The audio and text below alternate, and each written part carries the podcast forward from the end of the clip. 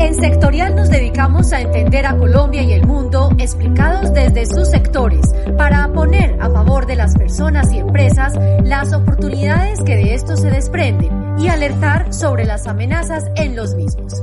Encuentra nuestros podcasts todos los viernes. Bienvenidos.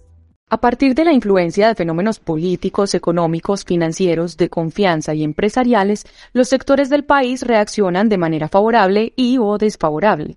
En el presente capítulo de los podcasts de Sectorial presentaremos las actividades que quedaron mejor y peor dotadas para enfrentar este año. Damos un análisis de los elementos que tienen incidencia en el desempeño y en el futuro de los sectores. Uno es el tema político.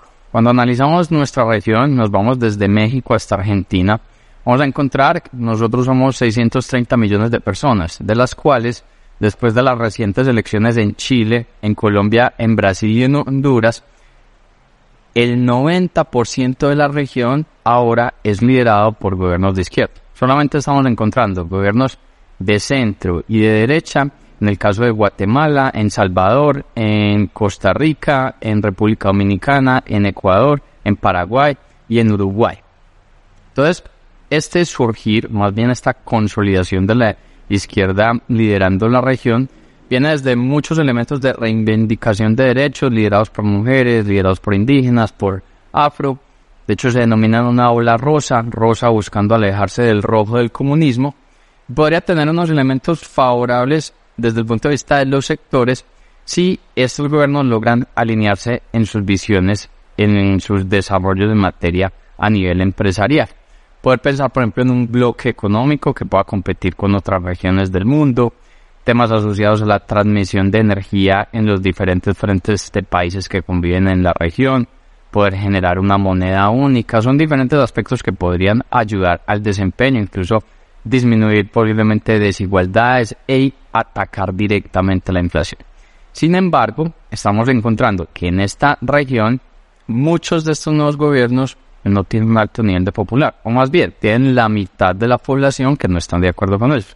Lo vemos en Brasil, lo vemos en Colombia con Gustavo Petro, lo vemos eh, con Castillo en Perú, de hecho la marca protesta que hay en Perú que lleva pues ya varios meses y deja más de 60 muertos, con unas posibles elecciones que tiene que llamar la presidenta actual Dina Boluarte, el caso de Argentina con una vicepresidenta que es condenada por corrupción, entonces hay muchos de esos elementos que pueden limitar esa posible consolidación. De nuevo, si se da una consolidación, pues puede haber una mayor competitividad, la competitividad impacta directamente a los sectores y puede atacar ese aspecto en materia de inflación.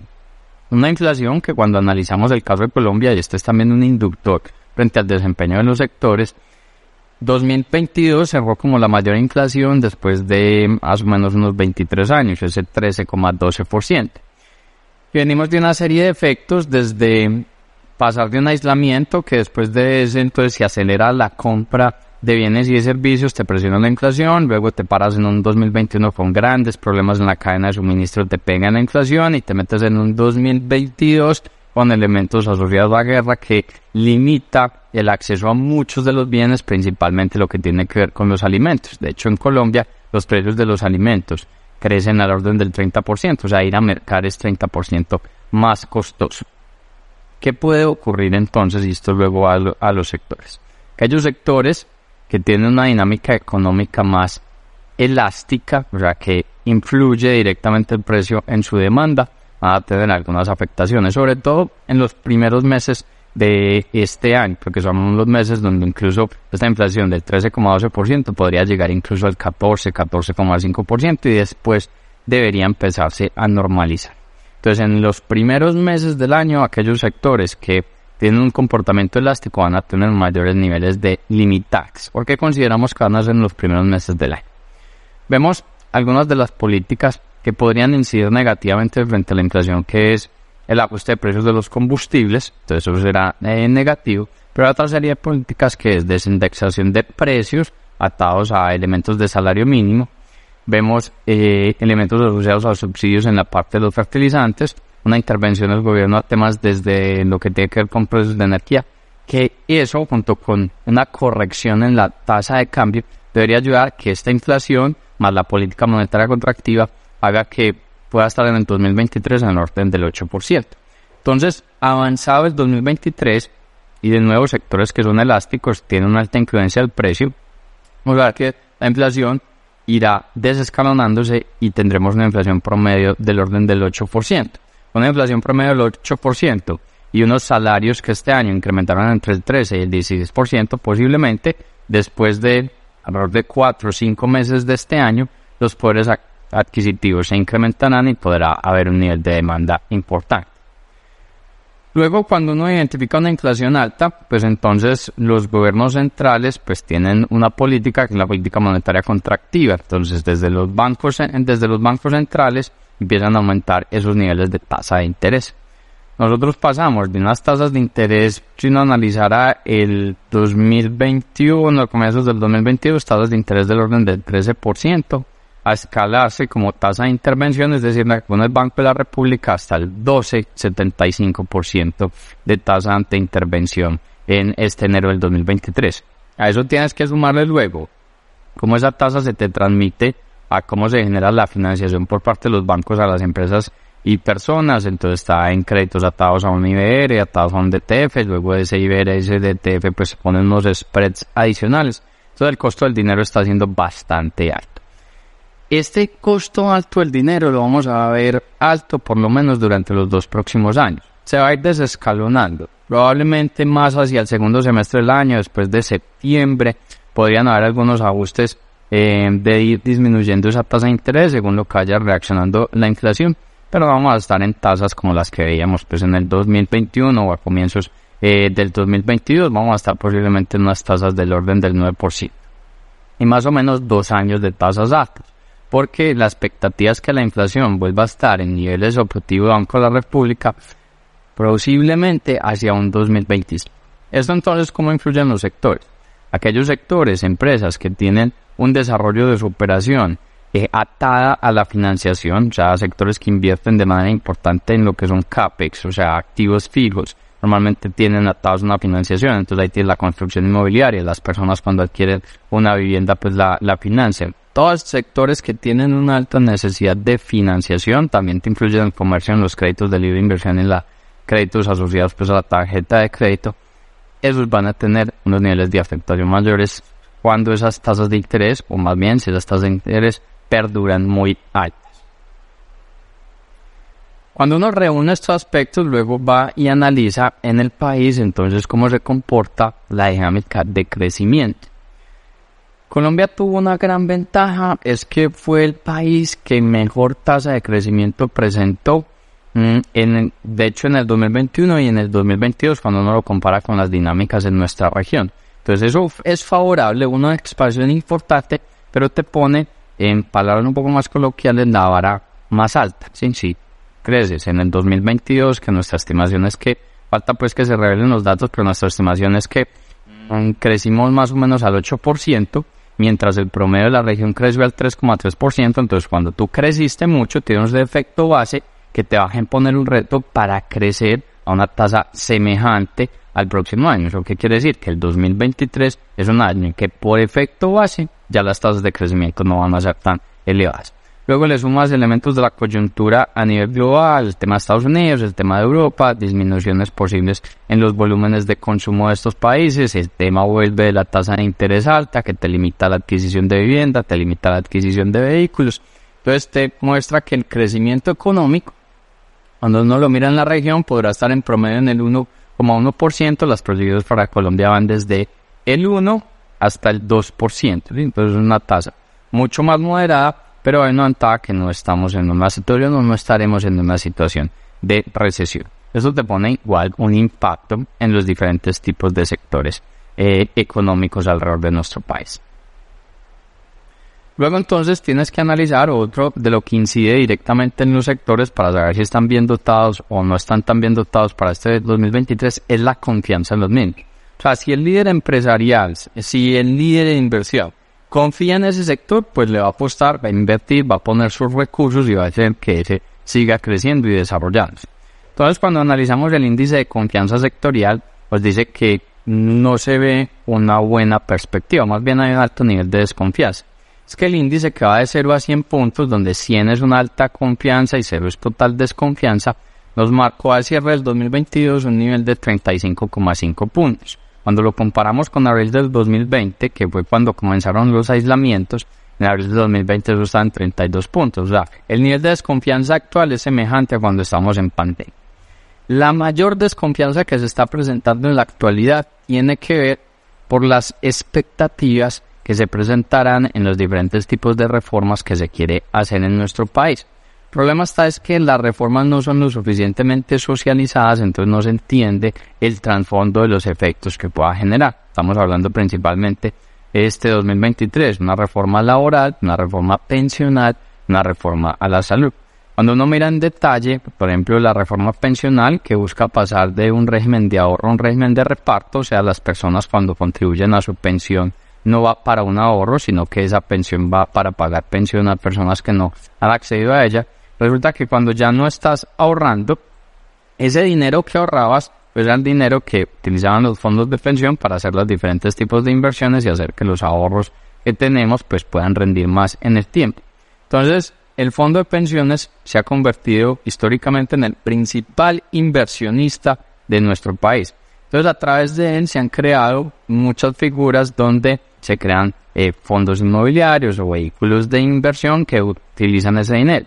Entonces, si se da ese tipo de reforma de esa manera, los vehículos de inversión van a estar más limitados hacia los próximos años. Entonces, de nuevo, se va a poner un reto importante en la dinámica de los sectores. Analiza estos diferentes elementos y otros con mayores detalles y crea una matriz de riesgos empresarial. Por lo menos, cuál fue la matriz de riesgo empresarial con la cual cerraron las compañías en el 2022. Entonces, los riesgos son los que están avisorando próximamente. Entonces, hay riesgos tradicionales asociados en las empresas como los errores humanos. Luego hay unos que han tomado más protagonismo como la disrupción tecnológica, entonces empresas que no inviertan en tecnología pueden ir teniendo mayores niveles de rezago. Hay otros tradicionales como las regulaciones, o si hay un sector mucho más regulado, mucho más controlado, las capacidades de desarrollarse pueden ser más limitadas, no quiere decir que la regulación es mala, sino que es una regulación que no te permita la competitividad y si es tan mala elementos de conflictos geopolíticos, la posibilidad de nuevas pandemias, el tema ambiental, que si te crea desastres naturales, pues simplemente no hay desarrollo económico, no hay desarrollo de sectores. Un cibercrimen, que es el segundo desafío mayor para la humanidad después del tema ambiental, y cada vez vemos más y más ataques hackers, entonces eso te puede limitar también en la dinámica de los sectores. Es probable que algunos proveedores se quiebren, porque no van a resistir estos diferentes tipos de riesgos, entonces si se quiebran esos proveedores, pues la cadena de suministro se va a limitar. Entonces uno dice, venga, entramos en pandemia, cuando la pandemia se termine las cosas se van a normalizar. Luego vamos a ver una presión en la cadena logística. Cuando pasa la cadena logística, las cosas se van a normalizar. Luego entra la guerra, entonces cuando pasa la guerra, las cosas se van a normalizar. Y resulta que no. O sea, cada vez esta es la nueva normalidad. Entonces hay que tener mapeados los diferentes riesgos para poder hacer el desarrollo de la organización. Esto pide es que cadenas de suministro más resilientes, dejar de depender de pocos proveedores, ya dejar de pensar en el justo a tiempo como la medida de desarrollo estratégica en el manejo de los inventarios, cada vez habrá que tener mayores inventarios eh, de seguridad. Y luego encuentras, por ejemplo, en nuestra región que si se da una recesión económica global, nuestra región se vería afectada. Por eso las tasas de crecimiento también son más moderadas. Y adicionalmente, si gobiernos en nuestra región, para equilibrar sus finanzas, empiezan a reducir subsidios a combustibles, subsidios a fertilizantes, eh, reducir programas intensivos sociales, van a haber un marcado activismo social y ese activismo social se transforma en bloqueos económicos, bloqueos económicos por la protesta social. Cuando hay un bloqueo económico, por ejemplo en el caso de Colombia, que tu transporte de carga casi que todo depende de las vías terrestres, entonces hay un bloqueo en una, en una vía principal, ya inmediatamente tuviste un problema en el desarrollo del sector en el que estás participando. Estos elementos puestos sobre las mesas de los gerentes generales se encuentra, y estos con datos de PricewaterhouseCoopers que hizo una entrevista a más o menos unos 4.400 CEOs en nuestra región, eh, perdón, en el mundo, en 86 países, y luego se concentró en nuestra región, encontraban estos libros que los principales elementos que están en su top of mind es la volatilidad económica, el cambio climático, la desigualdad social, los conflictos geopolíticos, los riesgos cibernéticos y los riesgos sanitarios como las principales amenazas para no permitir el desarrollo de sus empresas. No permitir el desarrollo de sus empresas en qué? Que estos aspectos les limiten su crecimiento en ventas, que no puedan atraer talento humano, que no puedan desarrollar nuevos productos, que tengan limitantes a la hora de levantar capital o de financiarse y no poder hacer innovación en procesos. Frente a eso, pues se han desplegado diferentes tipos de estrategias y ahora vamos a analizar un poco en detalle las mismas. Todo esto llevado a los sectores en Colombia que encontramos. Ningún sector en este momento está teniendo un excelente desempeño. Encontramos en un buen desempeño, y ahí empezamos a hablar de los sectores mejor dotados, un sector como el turismo, y si uno ata todos los diferentes elementos que hemos hablado, pues se encuentra que hay una política gubernamental importante en la atracción del tema del turismo, hay una tasa de cambio que ayuda a esa misma atracción eh, del turismo, las calidades particulares de nuestro país llevan a ese sector a tener una buena dotación y si bien hay unos cambios más desde el punto de vista legal tributario, donde se van a aumentar algunos tipos de tarifas, va a generar unas afectaciones, pero no van a ser tan altas. Entonces es uno de los mejores sectores dotados ahora para enfrentar al 23. Otro tiene que ver con las comunicaciones. Las telecomunicaciones y las tecnologías asociadas son las mismas. Cada vez hay unas mayores necesidades de este tipo de despliegue, bien una política también gubernamental con implementación de tecnología 5G y estos van a ser sectores que tengan un buen dinamismo.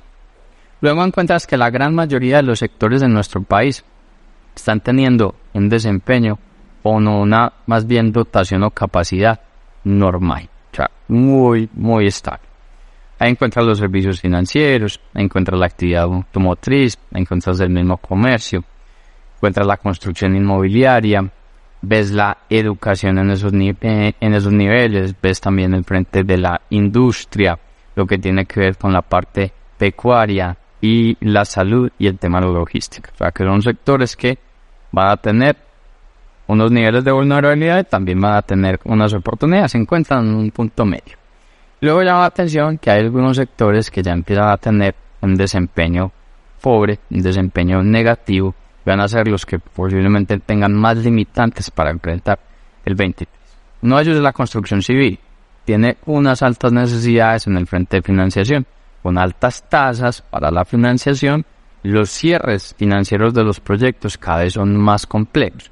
Luego encuentras un país con déficit fiscal, entonces el volumen de obra pública no va a ser tan abundante, no tiene ese nivel de abundancia. Así se hagan unos anuncios interesantes. Hay, hablan de muchos anuncios de volver a nuestro país eh, con transporte a través de vías férreas, volver a hacer unas, unos mayores niveles de conexiones, los caminos veredales, lo que son las vías terciarias, pero para todo eso necesita eh, recursos y en ese recurso, en medio de déficit fiscal, pues te va a escasear. Encuentras también la extracción energética. Cuando uno mira los niveles de precios son buenos, pero los niveles de producciones no aumentan. No aumentan niveles de producción en petróleo, no te aumentan niveles de producción en gas, no te aumentan niveles de producción en carbón. Entonces, si tú tienes un buen precio internacional, pero tu volumen de producción no se expande, y fuera de eso las políticas que se tienen es no, no expandirlos a nivel de gobierno, pues es un sector que no va a estar bien dotado en el desempeño del 23. Y encuentras la actividad agrícola, y por allá cuando hablábamos del mapa de los riesgos empresariales, uno de los riesgos son los desastres naturales. Desastres naturales se dan muchas veces por exceso de lluvias o por exceso de niveles de sol o días, eh, días donde no hayan lluvias.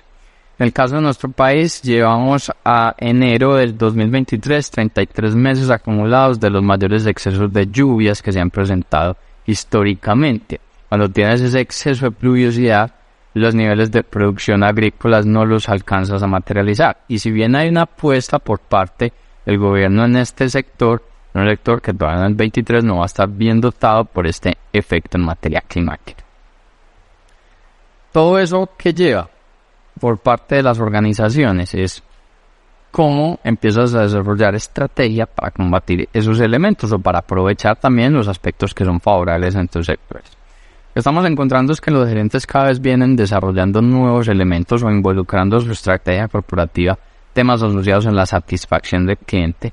Y esto va tanto en estrategia eh, corporativa en el largo plazo como también eh, implementándolos o incluyéndolos en los planes de incentivos al personal. Entonces tienes satisfacción del cliente, compromiso de los empleados, automatización y digitalización de los procesos, que ese luego te incluye también en elementos que te van a la satisfacción del cliente. Mucho más inversión en tecnología, no pasa solamente una transformación digital, sino una aceleración digital. Indicadores asociados a la representación de género, indicadores asociados a la disminución de gases de efecto invernadero, todo lo que tiene que ver con objetivos de desarrollo sostenible cada vez son más claves en el desarrollo de las organizaciones. Y la representación por raza y por, y por etnia. O sea, se ha encontrado que los niveles de eh, indicadores solamente revisándose hacia el interior de la empresa terminan estando limitantes. Tienes que ver elementos en tu exterior. Pues esto entonces, ¿qué debe llevar? Es una serie de decisiones de las empresas, recordemos que la suma de empresas lo que hacen son sectores, entonces decisiones en sectores para poder volverlos exponenciales. ¿Qué significa ser una empresa exponencial? Este tipo de organizaciones son las que logran tener elementos de escalabilidad, entonces involucran tecnología para que el desarrollo de sus operaciones escale mucho más rápido son adaptables o más bien se adaptan al entorno. Entonces son empresas que analizan constantemente qué está pasando en su entorno para poder adaptarse a él. Entonces ahí viene o ayuda en gran medida todo lo que tiene que ver con las suscripciones que generamos en sectorial, que muestran todo lo que está pasando en el entorno para que la empresa se adapte a eso. Luego tienen que ser compañías muy resilientes, que ante cambios adversos pues no terminan entrando en un default, entonces sino cómo van resistiendo esos nuevos tipos de cambios y de nuevo se adaptan a ellos y luego van a ser escalables y que sean muy rápidos, que, sea, que funcionen con agilidad. Cuando uno mira en detalle eso, entonces son compañías que empiezan a invertir en elementos asociados a interfaces, plataformas, son compañías que normalmente no invierten mucho en activos, en CAPEX, sino que mantienen unas estructuras livianas, están bajo arriendo, invierten mucho en el desarrollo de cultura, en el desarrollo de comunidad, en, en interacción frente a las personas, en el frente de la satisfacción del cliente, pero no solo en ese, sino de todos los stakeholders. Hay unas recomendaciones para poder llegar allá y es primero establecer un propósito de transformación masiva eso es básicamente aspirar a crear un valor sostenible y mejor futuro para todo lo que hablamos de todos estos stakeholders, o sea, el cliente, el accionista, el proveedor, el empleado, el gobierno, el medio ambiente. Un segundo aspecto es liderar desde el frente, entonces que ese liderazgo sea visible, no solo visible para la junta directiva, no solo visible para el comité de socios, sino visible para todos los actores, tanto internos como externos. Invertir en una transformación actual y futura. Una transformación actual tiene que ver es mejorar los procesos que viene desarrollando actualmente la compañía. En la futura es pensar qué va a pasar en los próximos años, analizarlo y llevarlo a innovaciones en la parte comercial, en la parte operacional y en el tema administrativo. El cuarto, un tema de formas ágiles de trabajo, entonces experimentar y estructurar eh, elementos flexibles, autónomos, colaboración de las personas. Y un quinto aspecto, acelerar la digitalización.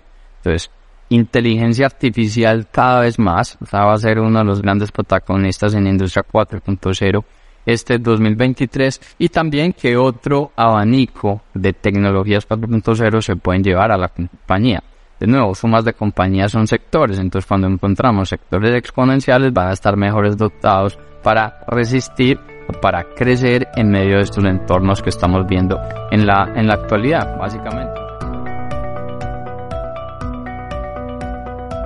Básicamente, un sector exponencial empieza a ver que los clientes están satisfechos, que la retención del talento humano se mantiene y más que una retención es, eh, sea una atracción y los resultados financieros son sostenibles en el tiempo. Hasta aquí el episodio de hoy del podcast sectorial. Si te ha gustado, gracias por compartirlo. Te esperamos en el próximo. Recuerda que todo nuestro contenido de inteligencia sectorial lo encuentras en www.sectorial.co.